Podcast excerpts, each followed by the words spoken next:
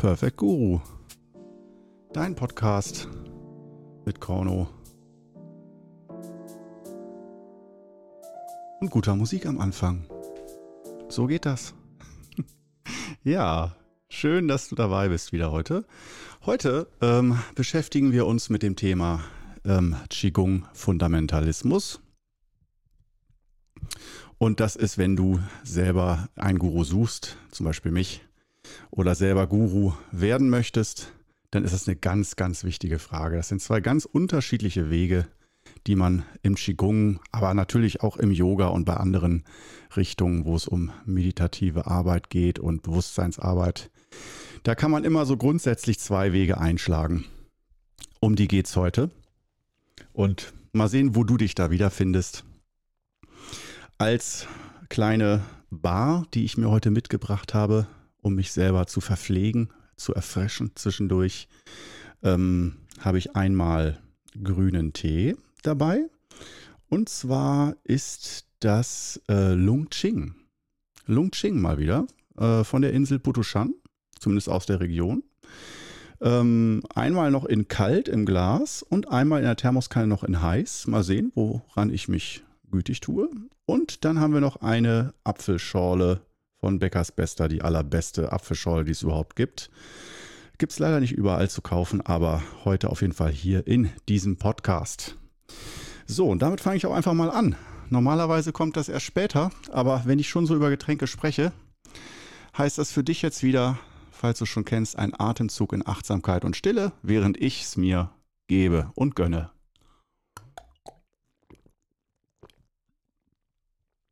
Oh, herrlich. Wunderbar. Bäckers bester Apfelschorle. Auch die Johannisbeerschorle ist mit die beste. Sie können es. Schorlen können sie. Aber lenken wir nicht vom Thema ab. So schön es auch wäre, wir müssen uns heute mit ganz ernsthaften Dingen auseinandersetzen, die trotzdem Spaß machen, Freude wecken. Und zwar der Qigong-Fundamentalismus. Das ist eine Sache, der ich seitdem ich mich mit Qigong beschäftige und auch mit Zen-Meditation, Yoga, ich habe ja auch einiges durch soweit, ähm, immer wieder begegnet bin. Und ähm, nett gesagt könnte man auch von Qigong-Dogmatismus sprechen, aber äh, ich will es ein bisschen überziehen, damit wir auch Spaß dran haben, an den Kraftausdrücken und an den Vergleichen ein bisschen polarisieren. Und daher nenne ich das Ganze Qigong-Fundamentalismus. Worum geht es dabei? Dabei geht es natürlich darum, ich meine, ja, du wirst dir schon vorstellen können, worum es geht. Es geht darum, ähm, nach Qigong-Regeln zu leben. Und äh, derer gibt es sehr, sehr viele. Ich hatte ja schon hier und da, hier und da einmal erwähnt, dass es im Qigong äh, durchaus äh, viele hundert verschiedene Übungssysteme und Schulen und Verzweigungen gibt, die das Thema Qigong, sprich die Kunst mit dem Leben und mit Lebensenergie umzugehen, die das, oder auch böse gesagt wieder Arbeit mit Lebensenergie, die das Thema ähm, unterschiedlich betrachten, und dass man sieht, da gibt es im Qigong keine objektive, absolute Wahrheit, die von allen unterschrieben wird, sondern Qigong ist wirklich ein bunter Blumenstrauß an Meinungen und Vorstellungen darüber, was und natürlich auch Erfahrungswerten. Das ist jetzt ja nicht nur ausgedachter Quatsch, das wissen wir ja inzwischen. Ähm, also Vorstellungen, Meinungen, aber auch Erfahrungswerte, die sehr unterschiedlich sein können. Das heißt, Qigong-Meister, wo ich nicht denke, dass nur einer vielleicht gut war im Wudang, nämlich mein eigener Meister, und alle anderen labern nur Schwachsinn, haben ja keine Ahnung, die nicht der Meinung sind, die mein Meister hat oder die ich habe. Ähm, das ja, kann man so sehen, wie man möchte. Mm, und äh, ich denke mir aber, wenn man so ein ganz bisschen noch offen ist im Geist und noch sich so ein äh, Funken von Intelligenz und Zusammenhänge erkennen und so noch bewahrt hat, dass es dann äh, doch klar ist, dass Wahrheit eher eine relative Sache ist. Und ich versuche das ja auch bei mir im Qigong Club auf YouTube immer ziemlich differenziert. Also jetzt nicht den ganzen Tag mich zu rechtfertigen und zu sagen, dass alles immer nur relativ ist. Ich will auch schon da mit meiner Meinung und meinen Erfahrungswerten stehen und auch dafür einstehen.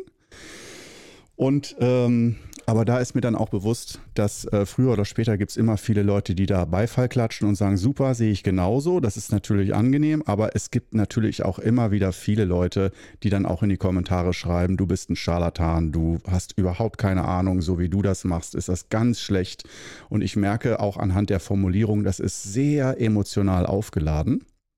Und äh, am schlimmsten ist es immer, das hatte ich schon im letzten Podcast, glaube ich, gesagt, beim Thema Ernährung. Sobald man irgendwie nicht vorschreibt, wie jemand sich zu ernähren hat, sondern nur Modelle vorstellt oder von den eigenen Erfahrungen spricht, da merke ich beim Thema Ernährung, das war bei mir ja Intervallfasten und Scheinfasten und so, wo ich so ein bisschen ähm, meine Erfahrung, ähm, von meinen Erfahrungen berichtet habe und überhaupt nicht gesagt habe, dass man das machen muss oder soll, sondern einfach nur so, Leute, äh, wenn dich das Thema interessiert, ich habe Erfahrungswerte, die kann ich mit dir teilen, aber im Bewusstsein, dass du vielleicht nicht die gleichen Erfahrungen machst wie ich. Das finde ich ist ein sehr schöner Spirit, den ich so gerne verkörpere im Qigong Club und auch mit den Qigong Übungen letztendlich genauso. Es sind äh, natürlich kann man sagen, die Übung ist dafür gut, die Übung ist dafür gut, die ist gut gegen Rückenschmerzen, die gut gegen Tinnitus oder so. Aber letztendlich äh, sind, das sage ich eigentlich auch immer dazu, bei den meisten funktioniert das auch.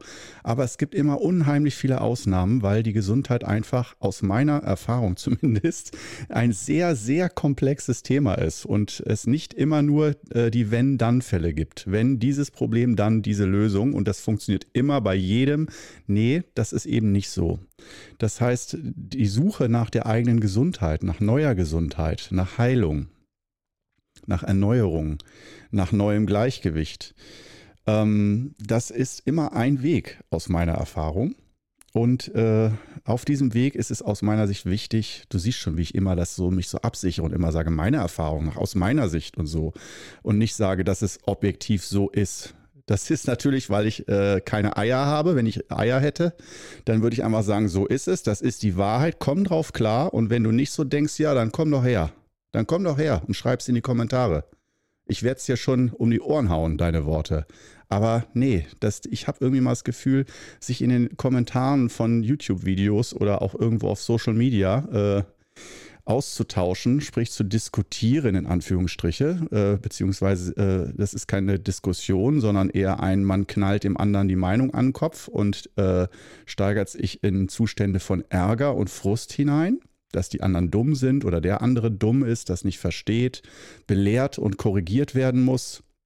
Das sind so dann ganz wichtige Sachen. Und da kommen wir nämlich zum Fundamentalismus, dass ich, äh, also vielleicht bin ich nicht der perfekte Qigong-Lehrer und Qigong-Meister und so, das oder Guru. Das mag ja alles sein, es ist mir alles recht. das ist wundervoll. Äh, wozu auch strebe ich auch gar nicht an. Dieser Perfektionismus hat für mich auch wenig mit Weisheit zu tun. Aber ähm, doch gibt es immer wieder Leute, die da ähm, meinen, sie müssten mich belehren, obwohl ich sie nicht danach gefragt habe. Aber ich habe dir ja auch schon mal gesagt, das sind dann auch Kandidaten ähm, für mein, äh, für die Guru-Universität im Qigong Club und hier im Podcast. Die sollten mehr diesen Podcast hören und herausfinden, wie sie Guru werden. Und dann können sie ne nämlich auch fundamentalistische Gurus werden. Das heißt, möglichst strenge und asketische Regeln und alle, die das nicht hundertprozentig einhalten, sind totale Schwachmaten Experten, die überhaupt nichts vom Qigong verstehen, auch nichts darüber sagen dürfen und es grundsätzlich nicht äh, begriffen haben. Und ganz lustig fand ich, ich wurde neulich belehrt von jemandem in den Kommentaren, in äh, worum ging es da? Ähm, genau, wie ich Weihnachten feiere. Und natürlich äh, habe ich ganz provokant dann gesagt, was auch stimmt, äh, dass ich mir da ein Glas Wein gönne und ein Bier sogar. Ähm, und ähm, da kam dann der Kommentar irgendwie Lektion 1, Doppelpunkt. Und dann wurde ich belehrt, tatsächlich Lektion 1, so als hätte ich so das, die grundlegenden Geschichten vom Qigong überhaupt nicht gerafft. Und bevor ich mich überhaupt damit auseinandersetze, Qigong lehren zu wollen, ja, sollte ich mich erstmal damit auseinandersetzen, dass Qigong bedeutet, dass man mit Bewusstsein und Achtsamkeit arbeitet und Alkohol ähm, das und Fleischkonsum vor allen Dingen, auch Alkohol und Fleisch, das so kaputt machen, dass man überhaupt nicht äh, ernsthaft auf tieferen Ebenen mit dem Bewusstsein arbeiten kann und mit Energie arbeiten kann. Also wer überhaupt nur mit, Berühr mit Alkohol oder Fleisch in Berührung kommt, der hat schon verloren, komplett. Der muss sich mit solchen Dingen gar nicht mehr auseinandersetzen, weil der Lektion 1 nicht begriffen hat. Und wenn du das nicht begriffen hast, dann kannst du es gleich sein lassen mit dem Thema Gesundheit und Weisheit. das finde ich wirklich klasse. Wirklich sehr, sehr gut. Ähm, vor allen Dingen, es äh, trieft ja nach Verständnis. Ich bin auf einer ganz tiefen Ebene verwurzelt und äh, derjenige wollte mir mit Sicherheit voller Liebe und Mitgefühl helfen. Nämlich nicht belehren, nur helfen. Ähm, aber es ist herrlich. Äh, und da merkte ich sogleich, ja, da haben wir wieder ein. Da haben wir wieder Funda Fundamentalismus-Alarm. Mäp, mäp, mäp, mäp. Ja, äh, wundervoll. Und ähm, genau das ist ja, der hat sich in die Höhle des Löwen begeben, denn wir sind die Höhle des Löwen und die Höhle des Löwen, des Qigong-Löwen, bedeutet, ähm, zumindest im Qigong-Club, dass wir die Sache ähm, da ganz anders sehen. Ich meine, jeder äh, darf so leben, wie er will. Klar, natürlich, das ist, das, die, das ist die Freiheit, das herauszufinden, wie man für sich am besten leben möchte und auch gesundheitlich ins Gleichgewicht kommen möchte. Ähm, aber äh, wenn du dich mit solchen Thematiken auseinandersetzt, dann wirst du früher oder später, entweder bist du selber auch Fundamentalist, ich hatte ja von beiden Wegen gesprochen, ähm, oder nennt man das so Pragmatist? Das ist bestimmt falsch. Ich, das klingt falsch, aber ich sage es trotzdem Pragmatist, dass man das pragmatisch äh, sieht, die Sache. Und ähm, also fundamentalistisch ist, wäre, der, wäre eher idealistisch oder pragmatisch. Und ich bin auf jeden Fall, je älter ich werde und je mehr Erfahrung ich sammle mit Menschen, die Qigong geübt haben und mit mir selber, umso mehr werde ich zum äh, Pragmatiker, dass ich, äh, und das, ich erzähle dir in diesem Podcast ein bisschen, was das dann im Einzelnen bedeutet, äh, dass man Qigong in seinen Alltag auf ganz unterschiedliche Art integrieren kann und es für dich auf jeden Fall auch eine Frage ist, wie du dauerhaft, wenn du meditierst, Qigong machst, äh, Dinge für dein Gleichgewicht, für deine Weisheit und spirituelle Entwicklung tun möchtest, äh, auf welche Art du das so machst, dass das auch gut geht im, und was gut geht, heißt, dass, äh, da kommen wir auch noch zu. Wahrscheinlich in diesem Podcast. Ähm, ja, genau. Und äh, da haben wir jetzt also diese beiden Seiten, die beiden feindlichen Lager sozusagen. Einmal die Idealisten, die äh, haben äh, häufig Reglements aus äh, klösterlichen Umgebungen übernommen, was in Büchern stand oder was dann äh, Qigong-Lehrer aus China mitgebracht haben und auf Seminaren. Dann kommt jemand aus China, aus dem Kloster, ein Mönch und zeigt einem für ein Wochenende äh, hier Deutschen, wie man Qigong übt und sagt, welchen Regeln man zu folgen hat damit man gesund bleibt, damit man den Geist weiterentwickeln kann. Und das ist in ganz vielen Kulturen, das muss ich dir nicht sagen, im Christentum nicht, da ist es ja erlaubt, Alkohol zu trinken, aber ähm, bei den Muslimen ja ist ja auch Alkohol nicht ganz so angesagt, kann man ja mal so sagen, und bei den Buddhisten auch nicht, äh, bei den Daoisten auch nicht unbedingt. Ähm, obwohl bei den Daoisten habe ich jetzt noch nicht so konkreten Gebot oder Verbot äh, von mit, mit Rauschmitteln, Alkohol und dergleichen äh, gelesen, aber äh, da weiß ich auf jeden Fall auch, dass da auch viele Meister und viele Lehrer sehr streng und sehr strikt sind. Aber äh, im Buddhismus und auch im Daoismus, und das sind ja die beiden Hauptreligionen, die mit Qigong in Verbindung stehen, nicht müssen. Qigong geht auch areligiös, aber ähm, sie, die meisten Qigong-Verzweigungen sind äh, verwoben mit entweder und oder buddhistisch oder daoistischem Gedankengut und ähm, Spirit aufgeladen sozusagen, weil häufig sind diese Übungen in buddhistischen oder daoistischen Klöstern entstanden, weil man da auch die Ruhe dafür hatte, äh, nach innen zu schauen und das auch eine ganz klassische Art war, früher sich um die eigene Gesundheit zu kümmern. Ähm, und ja, da ist natürlich die Sache, was machen wir denn jetzt, wenn wir die tollen Regeln haben? Und äh, die tollen Regeln, ich nenne jetzt einfach mal so ein paar. Die, die Klassiker sind natürlich kein Tropfen Alkohol, ist klar. Die Klassiker sind natürlich kein Fleisch, ist auch klar.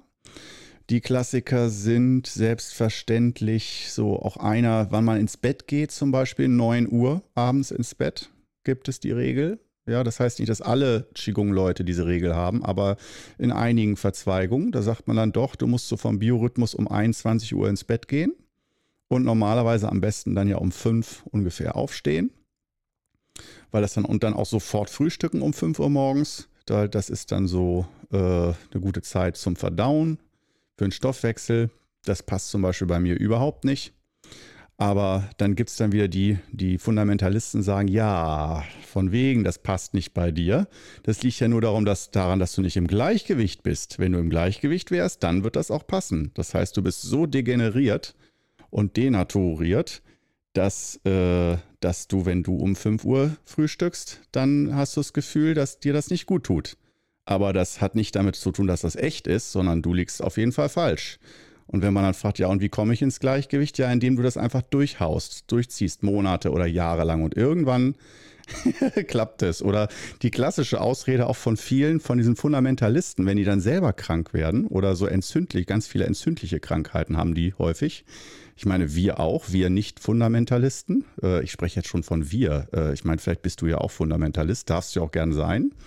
Ähm, dass du sagst, ich will diese Regeln und diese Klarheit und auch diese Härte und auch diese Askese. Das ist genau mein Ding so. das, und ich habe das früher selber auch äh, in vielerlei Hinsicht sehr asketisch und krass übertrieben.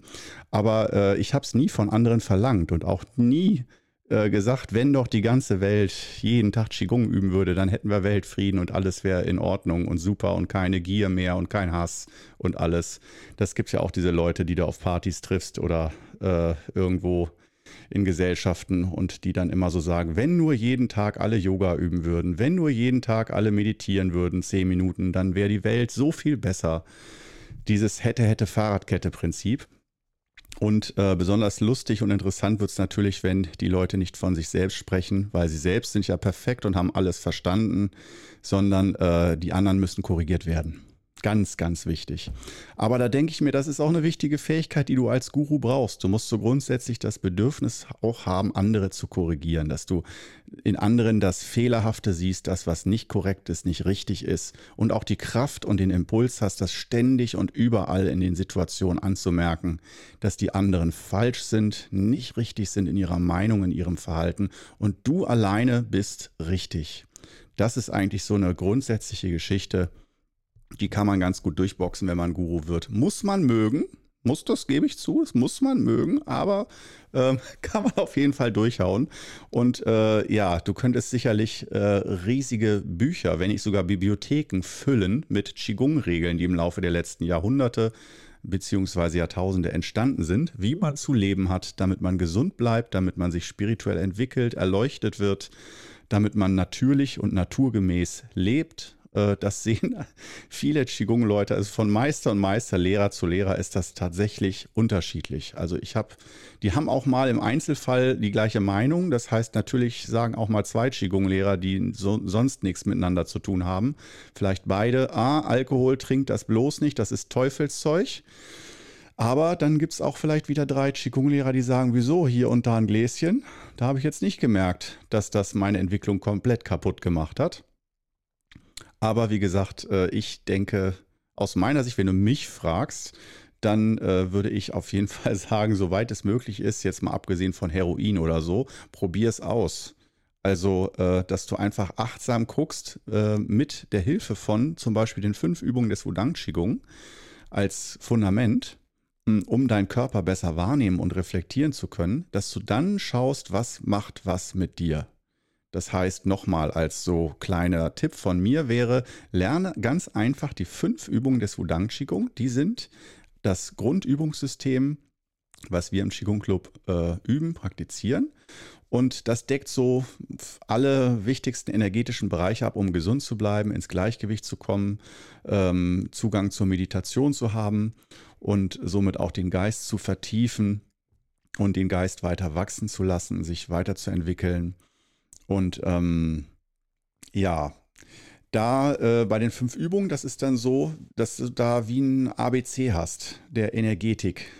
So nenne ich das häufig. Das heißt, dass du, wenn du mit den fünf Übungen sehr gut vertraut bist und die ein paar Monate lang regelmäßig machst, und damit meine ich schon so gut wie täglich.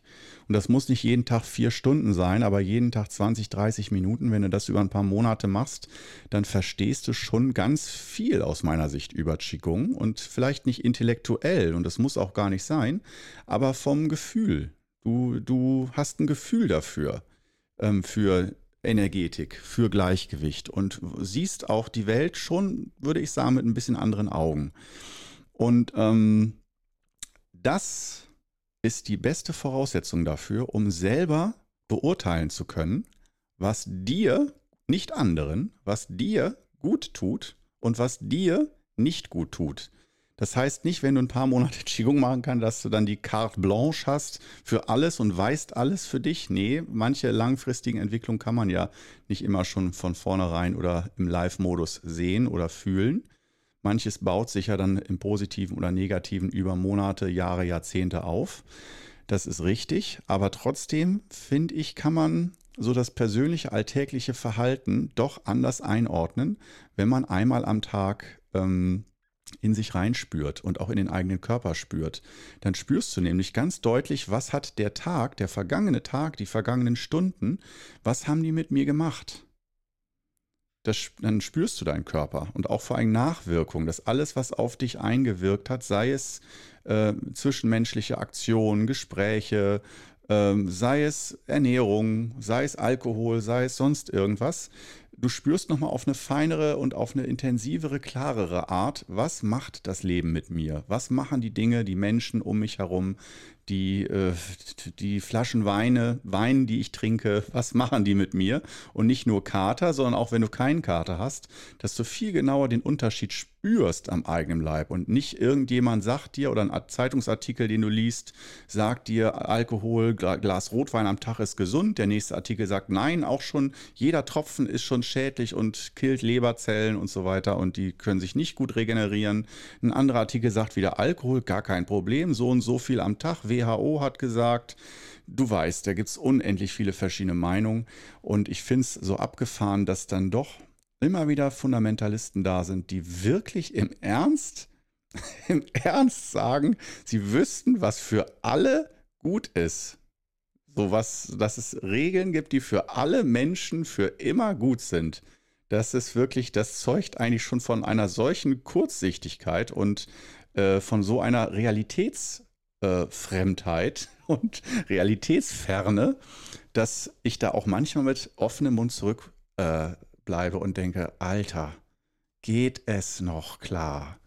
Und jetzt kommen wir nämlich mal zum anderen Lager. Diese Regeln, die kannst du ja x-beliebig ausfüllen. Ich will nicht wissen, du hast bestimmt auch schon viele Regeln äh, dir selber gesetzt und versuchst die umzusetzen. Immer aka innerer Schweinehund und so überwinden.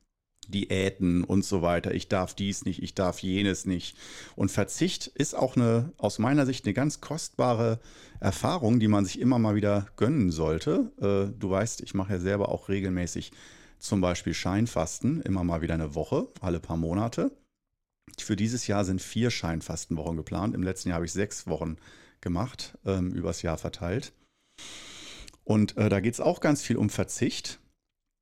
Und dann auch wieder der Genuss danach, dieser starke Genuss, also dass da eine Dynamik ist und nicht alles immer gleichbleibend, äh, wenn man genug Geld hat, dass man immer das beste Essen, immer alles perfekt hat und dann geht absolut das Gefühl verloren für, egal wie bewusst du versuchst, die Dinge wahrzunehmen, das Gefühl geht doch ein bisschen verloren und wenn du das abwechselst, dir absolut das äh, ab und zu mal das Fünf-Sterne-Hotel gönnst, die Präsidentensuite, das Glas Champagner als Empfang und ab und zu mal im Bretterverschlag auf dem Boden schläfst, auf einer Isomatte, auf dem Festival oder sonst wo.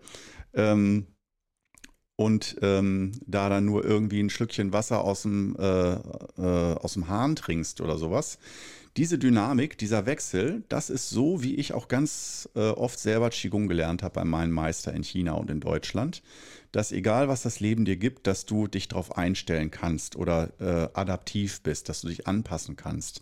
Und genau darin liegt aus meiner Sicht der Schlüssel, wenn es darum geht, wie, sollte man sein Alltagsverhalten reglementieren? Sollte man äh, Regeln aufstellen, Regeln befolgen ähm, für Gesundheit oder einfach nur aus dem Bauch raus leben. Und ähm, sicherlich, ich denke, wenn du das Gefühl hast, du bist orientierungslos oder kannst deine Impulse schlecht kontrollieren, den Impuls zur Flasche zu greifen und so weiter, dann würde ich auch sagen, dann können Regeln sehr oft wirklich helfen. Das sind dann eine Art von Mauern, die du machst, die dich schützen. Das ist gut. Aber Mauern sind im Also wenn man Regeln als eine Art von Mauer, Schutzmauer sieht, die dich vor dir selbst beschützt oder vor schädlichen Einflüssen, ähm, dann ist natürlich auch immer die Frage, ist das denn das Ziel? Und genau da finde ich, da hakt es ein bisschen beim Fundamentalismus aus meiner Sicht. Ich sage wieder aus meiner Sicht, gehe wieder auf Nummer sicher. Aus meiner Sicht hakt es da beim Fundamentalismus, wenn man bei den Regeln stehen bleibt. Wenn man sagt, das sind so wie Leuchttürme, daran kann man sich orientieren an Regeln und Geboten und Verboten, ähm, damit man eine, eine innere Klarheit entwickelt, um aus der Klarheit heraus frei handeln zu können. Immer situativ bezogen und dann auch das Vertrauen entwickelt, wenn ich darf mir vertrauen, äh, Impulsen zu folgen, weil die aus einem Gefühl des Gleichgewichts, aus einem Zustand des Gleichgewichts, die Impulse, äh, die schaden mir nicht. Wenn ich im Zustand vom Gleichgewicht bin, dann besaufe ich mich nicht. Dann äh, habe ich keinen riesigen Fressflash oder äh, kotzt das Klo voll oder sonst irgendwas oder mache ganz krasse gesundheitsschädliche Dinge, äh, wenn ich im Inneren im Gleichgewicht bin. Und zumindest ist das meine Erfahrung. Und zumindest wenn du, wenn du ein Extrem in deinem Alltag hast, was deine Gesundheit schädigt, du schläfst zu wenig, du trinkst zu viel, du rauchst, du isst zu viel Süßigkeiten, sonst was, irgendwas, wo du das Gefühl hast, ich mache was, was eigentlich nicht so geil ist, nicht so gut für meine Gesundheit oder für meinen Geist. Ähm, dann würde ich immer sagen, das kommt, das ist ja eigentlich immer ein Kompensieren. Warum macht man das denn, wenn man das weiß? Weil das eine Art von Gleichgewicht ist, das man in sich schafft. Das ist eine Art von Möhre, die man sich vorhält oder von Süßigkeit, von Bonbon. Dafür, dass ich mein Leben, meinen Alltag ertrage, gönne ich mir dafür zwischendurch immer mal den Flachmann ab. Halb acht Uhr morgens, wenn keiner hinguckt.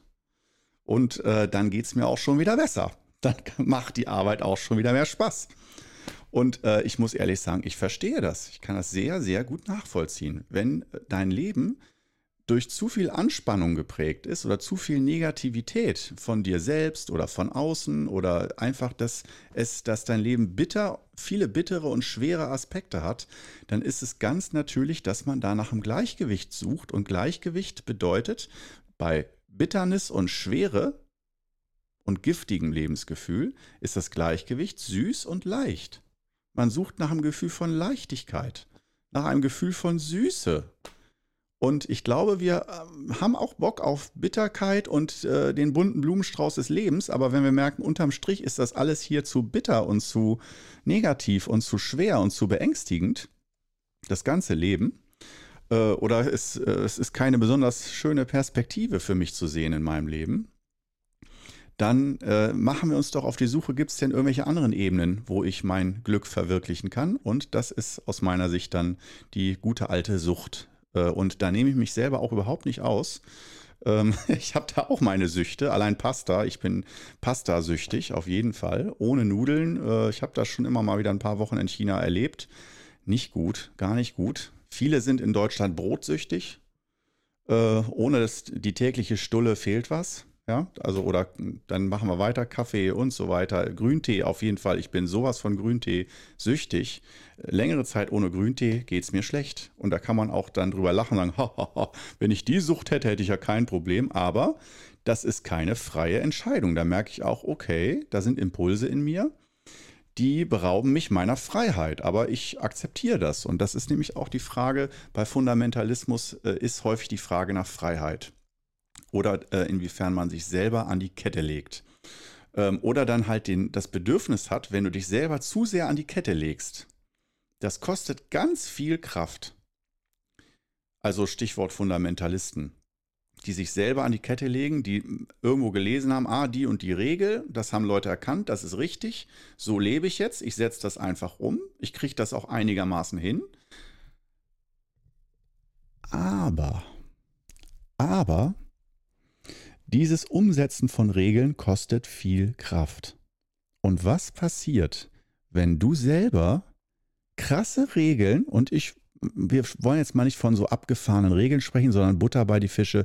Mal ein Beispiel. Wir nehmen als das ganz klassische Beispiel Diät. Friss die Hälfte oder verbiet dir das, was du gerne isst und trinkst und isst irgendwas, was, naja, es geht so, aber es ist jetzt kein richtiger Genuss, aber du überlebst. Tust du für die Gesundheit, macht aber keinen Spaß. Das, das kostet Kraft, dass du dich nicht gehen lässt, nicht loslässt, sondern dass du dich innerlich anspannst, zusammenreißt, unter eine Spannung versetzt und dich sozusagen dazu zwingst, gewisse Dinge zu tun oder zu lassen. Das kostet viel Kraft. Jetzt pass mal auf. Ähm, dieses Extrem, dass du, wenn du viel Kraft brauchst und nicht so, auch mir ist egal, ob ich Bier oder Apfelschorle trinke oder ob ich einen Schnaps oder Apfelschorle trinke, das ist mir völlig egal. Boah, nehme ich halt die Schorle.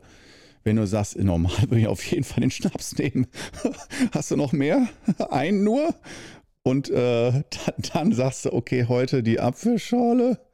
Hm. Ja, na gut, heute Apfelschorle. Ja, und am nächsten Tag wieder, hm, naja, wieder die Apfelschorle. Ja, diese, dann merkst du, äh, du bist dadurch nicht glücklicher, aber dein Verstand sagt dir so, oder du hast dein Leben unter Kontrolle, das gibt dir vielleicht ein Glücksgefühl oder einen kleinen Rausch, so einen Push, einen inneren, dass du denkst, ja geil, ich krieg mein Leben geschissen, ich krieg's drauf, ich hab's auf, ich hab's voll drauf, so, ey, wenn ich kein Alkohol trinken will, dann lass ich's einfach sein, weil ich bin stark, weil ich es kann und so geil. Ähm, ja, das ist sehr, sehr geil. Nur, was passiert dann? Und du denkst so, ah, das ist jetzt das Gleichgewicht. Ich lebe gesund. Ich lebe mehr im Gleichgewicht. Aber was du nicht siehst, wenn du auf etwas verzichtest oder dir was verbietest oder dir dich zu etwas zwingst, dann entstehen in deinem Innern Kräfte und auch Gegenkräfte.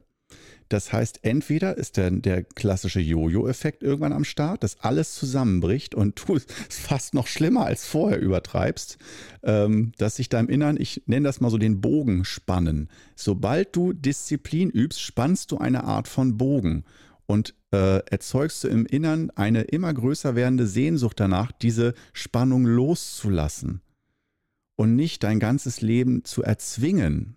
Das ist kein Grundgefühl, wo man denkt, das ist eigentlich das Leben. Das wahre Leben ist nicht das Erzwungene, sondern der Flow, das Leben, was von selber fließt.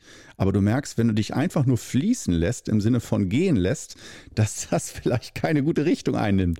Und das ist ein innerer Zwiespalt. Wie, inwieweit soll ich mich denn ähm, äh, wie ein Bonsai zurechtschneiden und äh, zurückhalten und wie viel Kraft aufwenden, um ein anderer zu sein, als um nicht meinen Impulsen zu folgen, nach schnellem, süßem Gleichgewicht.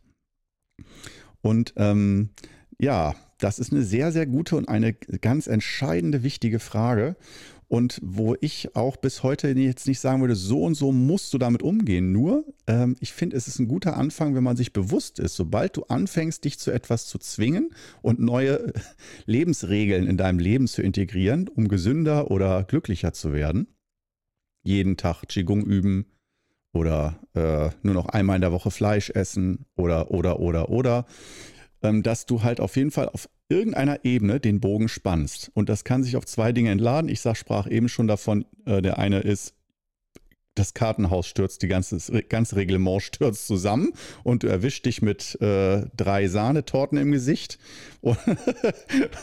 Oder ähm, äh, das andere ist, ähm, ja, wie gesagt, äh, jetzt habe ich kurz den Faden verloren, weil ich gerade wieder die Getränke sehe und wir werden gleich weitergehen, genau an diesem Punkt, aber jetzt gibt es für mich erstmal ein Schlückchen kalten Tee und für dich einen achtsamen Atemzug.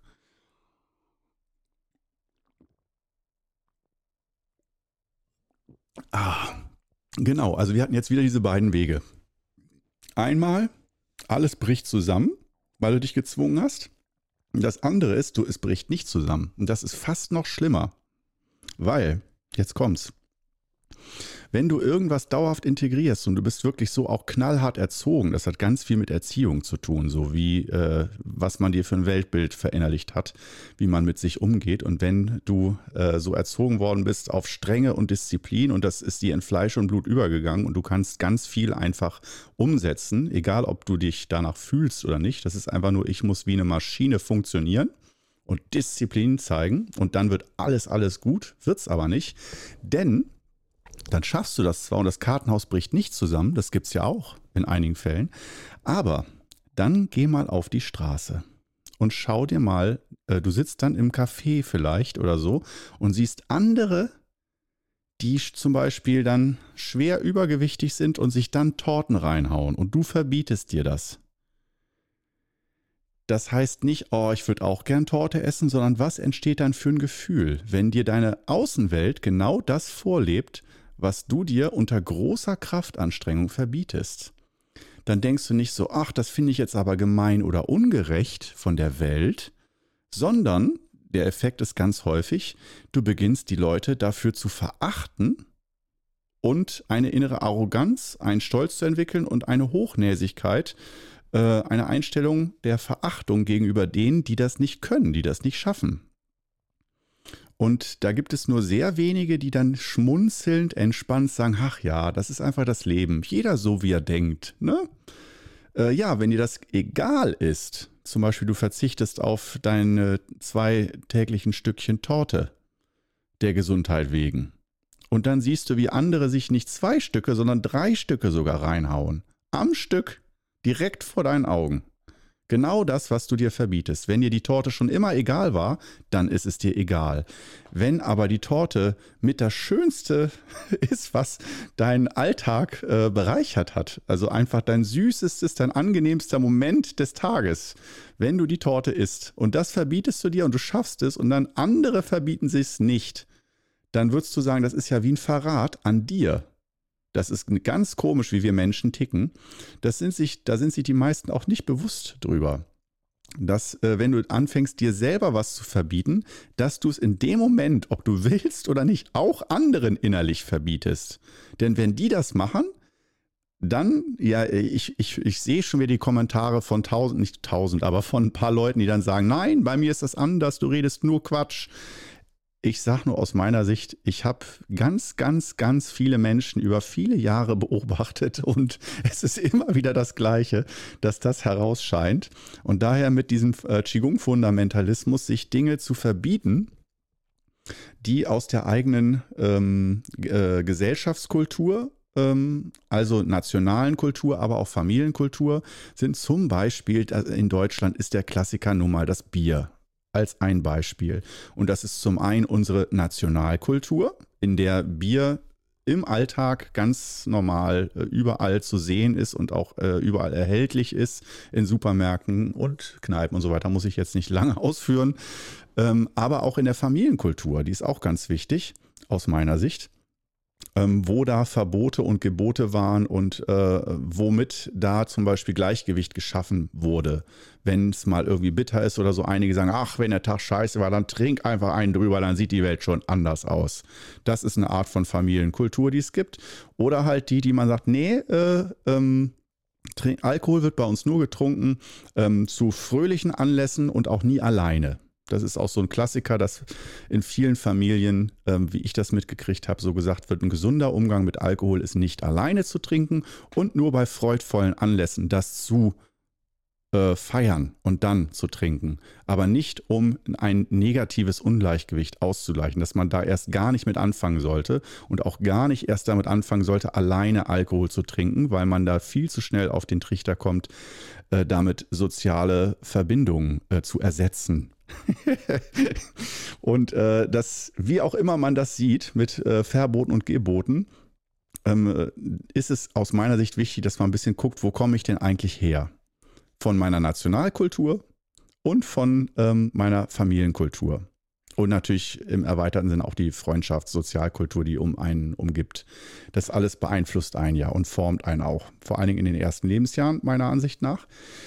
Und da nimmt man ganz viel mit. Und bei mir ganz wertfrei, muss man sagen, war in der Familie die Alkoholkultur zum Beispiel ganz äh, normal und nicht als etwas Ungesundes, wo man eigentlich ein schlechtes Gewissen haben sollte, weil man weiß, dass es ja eigentlich nicht gut ist, sondern es, es war völlig normal, dass zum Feierabend Bier dazu gehört und am Wochenende bei Gesellschaften, wenn man sich trifft, dass man dann ordentlich zusammen trinkt. Als Ritual des Miteinander sich Verbindens, miteinander sich synchronisieren, miteinander lockerer werden.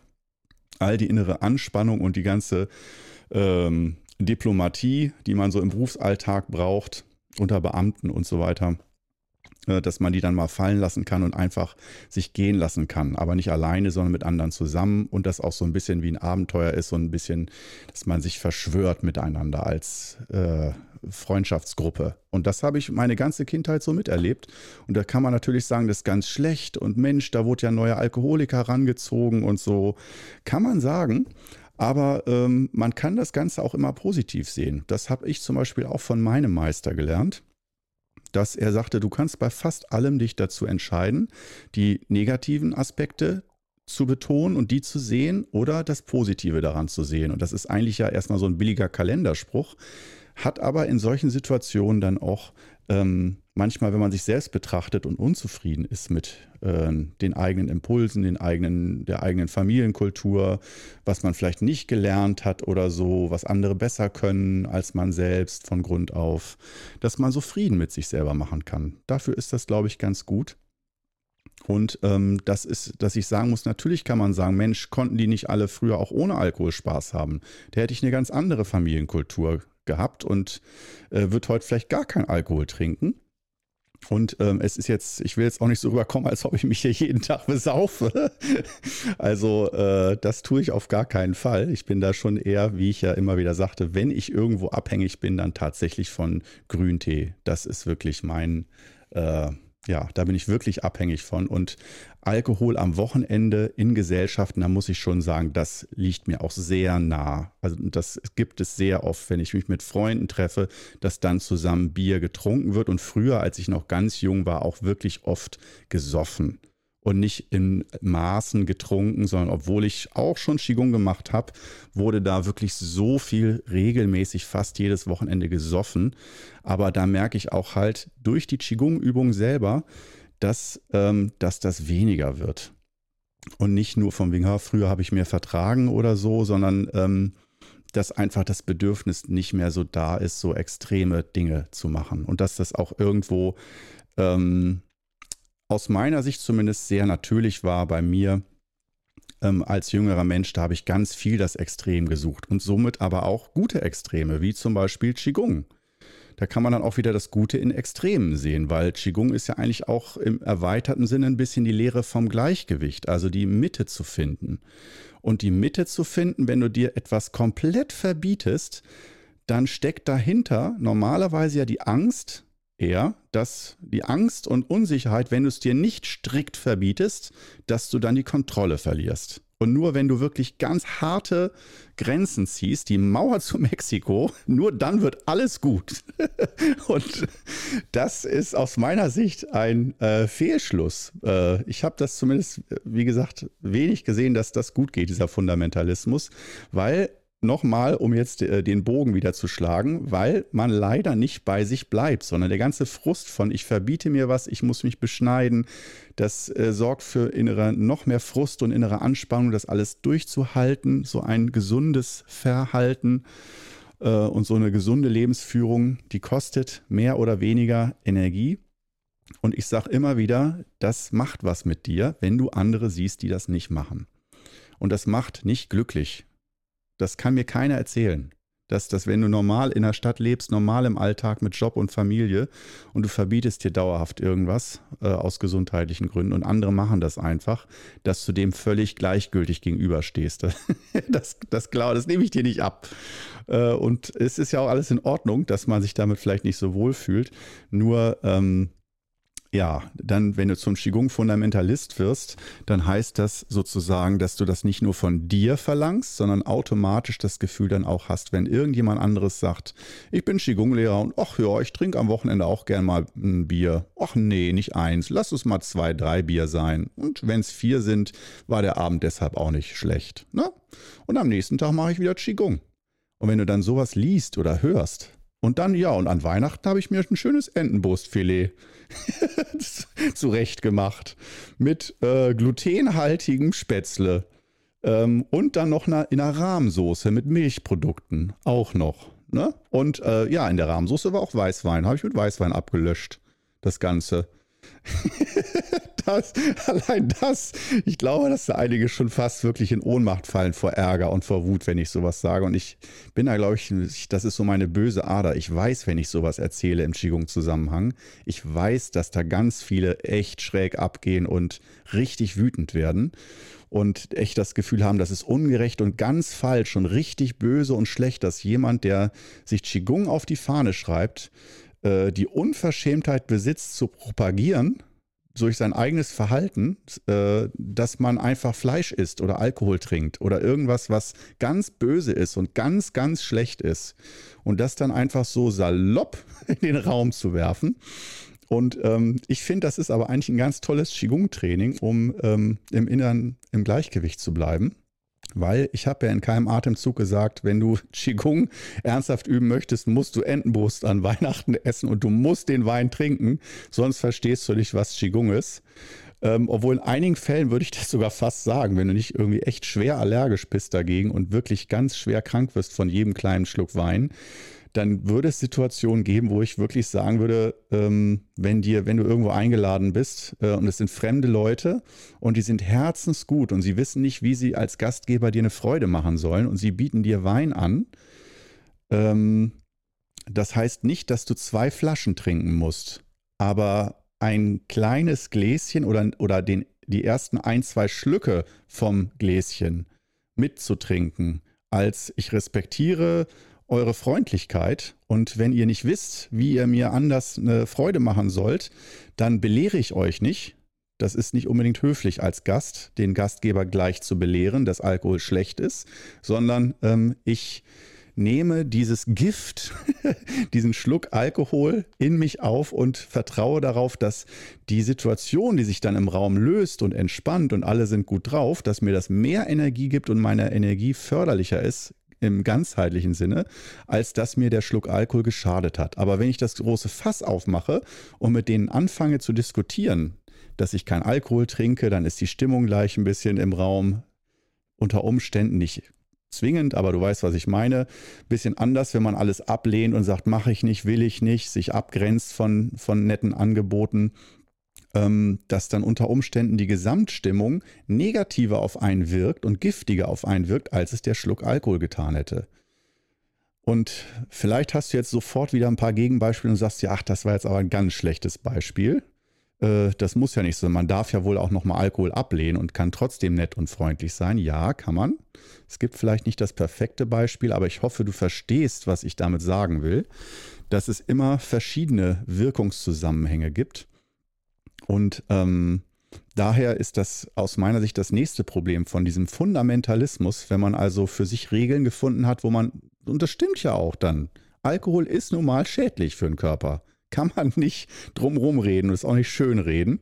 Und dass äh, in verschiedenen Alkoholika von Rotwein auch gesunde Stoffe drin sein können, das kann durchaus sein. Aber der Alkohol als solches, da wüsste ich jetzt nicht, wie der äh, auf die Organe positiv wirken sollte. Ich glaube, da gibt es tatsächlich keine positive Wirkung, außer äh, kurzzeitig natürlich die Entspannung vom Nervensystem, dass wenn jemand im Schockzustand ist oder so, dass da tatsächlich äh, der Alkohol im Gehirn helfen kann, so ein bisschen zur Ruhe zu kommen oder ein bisschen, dass das Zittern weggeht von irgendeinem Schock, vom Unfall oder sowas.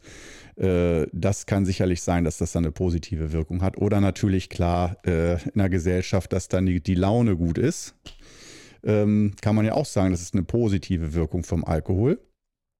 Aber ich will jetzt eigentlich nicht jetzt nur beim Thema Alkohol hier äh, stehen bleiben, sondern das ist einfach nur eins der besten Beispiele, wenn es um Qigong-Fundamentalismus geht, weil da dreht sich fast alles um Veganismus oder Alkohol. Und das ist unheimlich, ich sag's dir nochmal, unheimlich emotional aufgeladen, wenn man anfängt, da zu diskutieren oder zu sagen, welche Meinung man da hat. Und ich hatte ja im letzten Podcast schon gesagt, zum Thema Ernährung mache ich, wenn ich nicht gezwungen werde, glaube ich, nicht mehr irgendwelche Videos oder Seminare, weil das zieht Fundamentalisten an. Und es gibt so viele im Internet und äh, Leute, die auch auf Seminaren eine so starke, man sagt ja im Englischen strong opinion, ich habe da eine ganz starke Meinung, das finde ich ein sehr schöner Ausdruck, eine starke Meinung zu haben, die man vehement meint vertreten zu müssen und äh, vor allen Dingen andere belehren zu müssen und zwar auch aggressiv anzugehen darauf zu bestehen, dass man Recht hat und dass der andere Unrecht hat und sein Verhalten ändern muss. Ähm, und äh, also auch dieses leicht bedrohliche dann schon. Ähm, das finde ich sehr, sehr erstaunlich, äh, auch dass, dass solche Fundamentalisten machen und trotzdem noch das Gefühl haben, sie stünden für Harmonie, Frieden und Gleichgewicht. Und ähm, ich finde so eine Grundregel, an die ich mich halte, ist, wie kann ich mich ähm, verhalten? Wie kann ich mich entscheiden, Dinge zu tun oder nicht zu tun, ähm, um im Großen und Ganzen mich möglichst mit der Welt um mich herum und mit meiner Innenwelt zu verbinden. Das heißt, eines meiner größten Ziele ist Verbindung aufzubauen, dass durch Verbindung ein Austausch entsteht und mehr Energie. Und Abgrenzung, dadurch kappt man sich eher ab und das kann in einigen Fällen wie ich schon sagte, durchaus sinnvoll sein, um äh, eine Art von Kontrolle wieder zu erlangen, dass man sich abgrenzt. Das Abgrenzen ist eine wichtige Funktion, aber man muss immer wissen, wofür benutze ich dieses Abgrenzen und will ich das auch wirklich oder muss ich das dauerhaft, um mich zu schützen? Muss ich mich dauerhaft abgrenzen? Und was sind dann eventuell die Nachteile, wenn ich mich da von etwas abgrenze? Sprich einem Verhalten wie Fleisch essen, Alkohol trinken, irgendwas Ungesundes oder wo, wo ich denke, äh, beim Fleisch geht es ja nicht nur den Menschen um Gesundheit, sondern auch dann äh, um, die, äh, um die ethischen Aspekte mit Massentierhaltung und sowas allem. Und äh, das ist ja auch alles vollkommen verständlich, nur ähm, wenn das dann dazu sorgt, äh, dafür sorgt, zum Beispiel, oh, jetzt lehne ich mich weit aus dem Fenster, ich weiß, oh Gott, bitte, liebe Veganer, entschuldigt mich, entschuldigt mich bitte, nur ich habe so viel negative Erfahrungen mit fundamentalistischen Veganern gemacht. Ähm, das war oft nicht schön. Und wo ich auch echt denke, ich, ich, äh, ich will nicht sagen, ich bewundere Veganer, aber ich finde, Veganismus ist eine ganz tolle Bewegung, äh, die ja auch noch relativ am Anfang ist, global gesehen, würde ich mal so sagen. Ähm, und äh, da habe ich nicht nur nichts gegen, sondern heiße das auch sehr gut. Nur ähm, wenn daraus ein Fundamentalismus äh, entsteht, dass jemand mich dazu zwingen will, wann ich was wie, wie, lebe, dass jemand dadurch mein Leben bestimmt, weil er sagt, ich lebe vegan und das ist super und ich muss missionieren und muss anderen sagen, wie sie zu leben und zu essen haben. Und wenn sie das nicht tun, werde ich echt sauer und aggressiv und militant ähm, dann muss ich sagen, dann hat derjenige aus meiner Sicht zumindest äh, noch nicht verstanden, was Gleichgewicht, Verbindung und Harmonie ist und Weltfrieden ist. Auch wenn man äh, nach chinesischer, konfuzianistischer äh, Philosophie geht und sagt sozusagen, der Weltfrieden, der beginnt in dir und nicht äh, in Amerika oder in Russland oder irgendwo bei Weltmächten. Der Weltfrieden beginnt in dir. Und das finde ich ist auch ein großartiger Spruch. Da gibt es ja so diese Reihenfolge. Ich meine, es ist von Konfuzius. Ähm, dass man so sagt, so ungefähr ist der, geht der Spruch.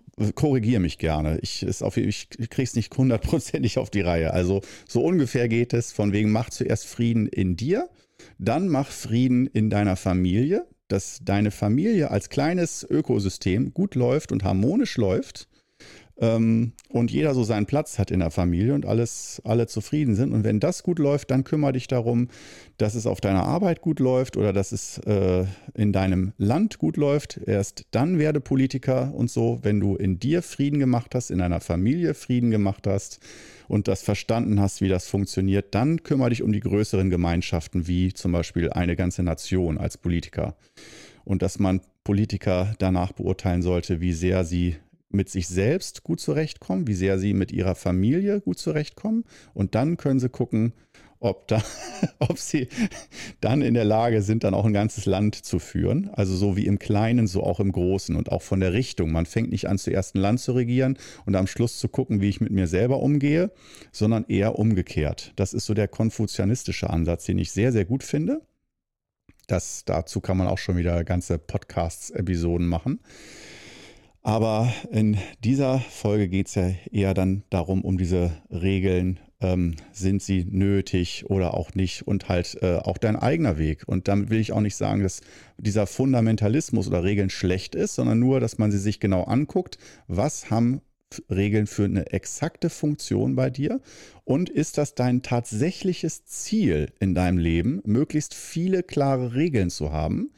Oder könntest du dir eine Welt vorstellen, also in dir, könntest du dir dein Leben vorstellen ähm, mit möglichst wenig Regeln. Und das wäre eigentlich so das Qigong, wo ich sage, das ist aus meiner Sicht das tiefgründigste und weiseste Qigong mit möglichst wenig Dogmen, wenig Vorstellungen und Konzepten, wie etwas zu sein hat, sondern mit einem ganz natürlichen, ähm, intuitiven Gefühl für Situationen. Wenn du sagst, dass dein Leben letztendlich aus Situationen besteht, und in einer Situation ist immer etwas, was sich bewegt, was es ist immer eine Bewegung von Denken, von Fühlen, von äh, Menschen, die kommen und gehen, von Gesprächen und so weiter.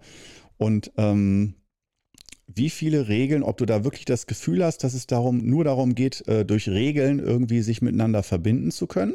Das ist jetzt zum Beispiel beim Fußballspiel. Da würde ich auch sagen, sollte es auf Dauer diese Regeln für immer geben und nicht, ach ja, bis sich alle dran gewöhnt haben und dann lass die ganzen Regeln im Fußballspiel einfach weg. Das wird trotzdem lustig, das Spiel. Ja, wird bestimmt trotzdem mal lustig, aber damit es auf Dauer auch Sinn macht, äh, wie gesagt, da würde ich sagen, äh, äh, bei gewissen Situationen haben Regeln auf Dauer auch Sinn. Aber, oder zum Beispiel, wenn du den Erfahrungswert hast, dass Nudeln nach sechs Minuten fertig gekocht sind, dann kannst du dir die Regel aufstellen, dass du jedes Mal dir eine Eieruhr auf sechs Minuten stellst und nicht jedes Mal neu probierst, jede Minute und immer wieder guckst. Ja, das ist, da sind Regeln auch manchmal gute Abkürzungen, aber gerade bei Verhaltensweisen äh, zu gesundheitlichen Regeln, wie oft soll ich Qigong üben, wie lange soll ich nachts schlafen, wann soll ich ins Bett gehen, äh, was soll ich essen und trinken, ähm, wie soll ich mich aufregen in einer Situation oder meinen Ärger runterschlucken und nicht zeigen und so weiter. Das sind dann die Situationen, wo wir uns oft, glaube ich, so eine Regel oder eine Orientierung wünschen dass wir einfach, wenn wir in eine Situation kommen, dann auch wissen, ah, in dieser Situation mache ich das. Trinke ich kein Alkohol, sondern ein Glas Wasser und so. Und dann habe ich eine Sicherheit und kann auch wieder Energie sparen und muss nicht lange zweifeln. Aber beim Qigong, da, wenn du dich ernsthaft mit dir auseinandersetzt und mit Qigong auseinandersetzt, dann ist das am Anfang nur Gleichgewicht, Üben, mehr Energie, ein schöneres Gefühl. Aber auf Dauer äh, geht es beim Qigong auch ganz viel ums Zweifeln aus meiner Sicht. Äh, Zweifeln im positiven Sinne. Dass du durch, dass du immer wieder das, was du tust und machst, ähm, nicht immer wieder anzweifelst, aber ähm, oder nicht immer wieder hinterfragst, aber sagen wir es mal so, offen bleibst dafür. Und Zweifel ist ja eine Art von Offenheit. Und Zweifel ist anstrengend. Oh, zum Thema Zweifel, da muss ich, glaube ich, auch nochmal eine ganze Episode machen. Das ist zu schön. Oder ist natürlich grauenhaft Zweifel.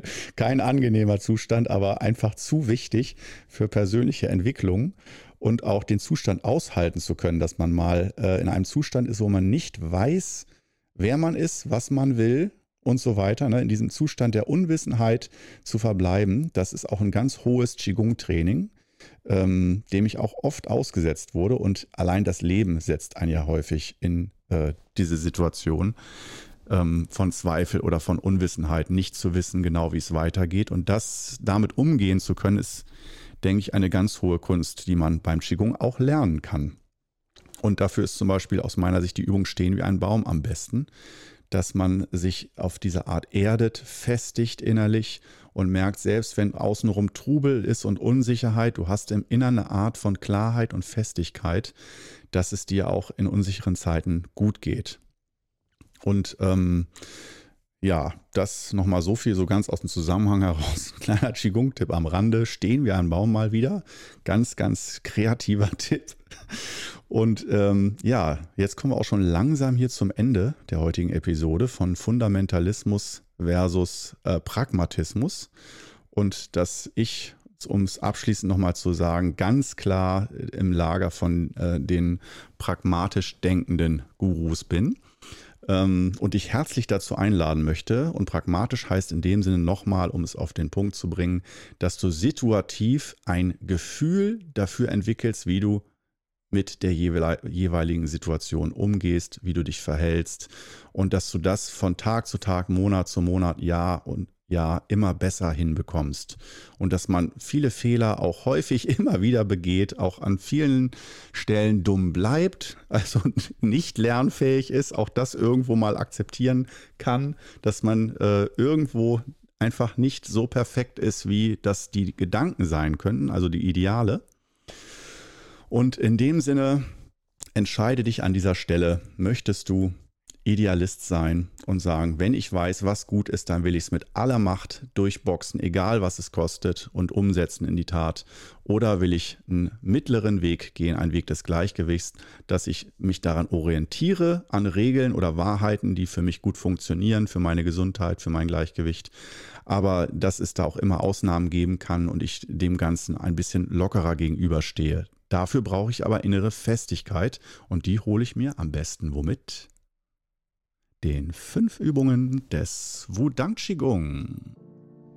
Und damit wären wir schon wieder durch, haben alle Fragen geklärt, Sinn des Lebens aufgedeckt. Und ähm, in dem Sinne freue ich mich, dass du mit dabei warst und wir hören uns nächste Woche wieder. Ciao.